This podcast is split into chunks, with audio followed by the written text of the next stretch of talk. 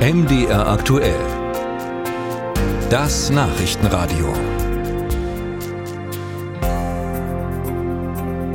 Plauen ist bekannt für seine Spitze und seit neuestem auch für Prügeleien zwischen Jugendlichen, Messerangriffen, Schläge mit dem Eisenrohr oder dem Vorschlaghammer. Mit so etwas ist Plauen momentan in den Schlagzeilen, weil dort immer wieder verschiedene migrantische Gruppen aneinander geraten. Was macht das mit den Menschen in der Stadt? Wie fühlen die sich, wenn sie auf die Straße gehen?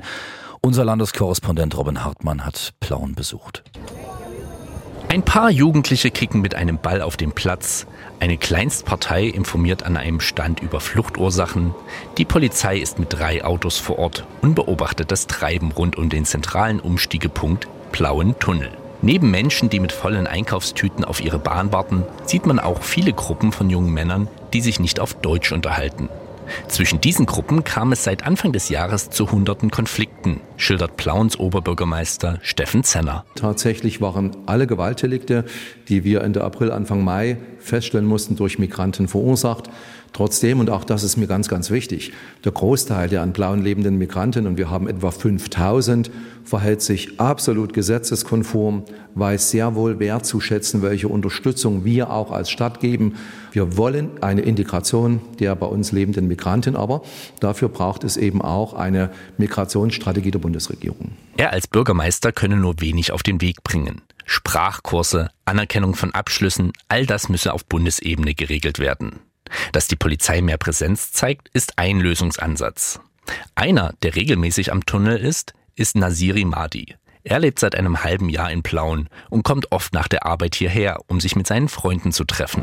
Ja, ich sehe zurzeit sehr viele Polizei, aber ob die was machen oder nicht, ich wurde auch zum Beispiel ein paar Mal kontrolliert und so, aber ob das reicht oder nicht, weiß ich nicht genau. Warum ist der Ort überhaupt so beliebt bei so vielen jungen Migranten? Ich denke, weil der einzige Platz ist, ein paar Leute man sehen kann oder irgendwas sich bewegt. Sonst was Interessantes gibt es hier in Plauen gar nicht, denke ich. Wer nicht sich leisten kann, kommt hier in die Stadt und hat da WLAN.